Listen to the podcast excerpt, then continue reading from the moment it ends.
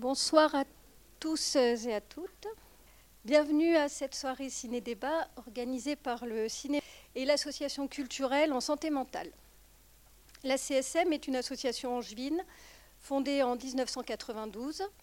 Elle rassemble des personnes de la santé, de l'éducation et du travail sensible à une psychiatrie humaniste.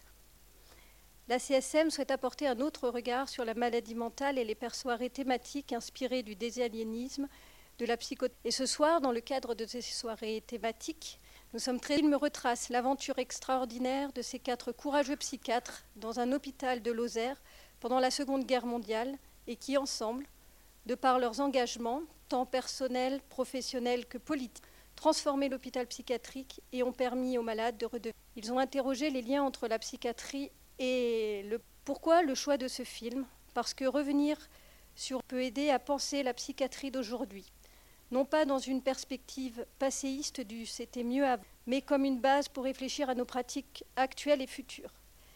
L'histoire de Saint-Alban nous montre que les possibles du soin en psychiatrie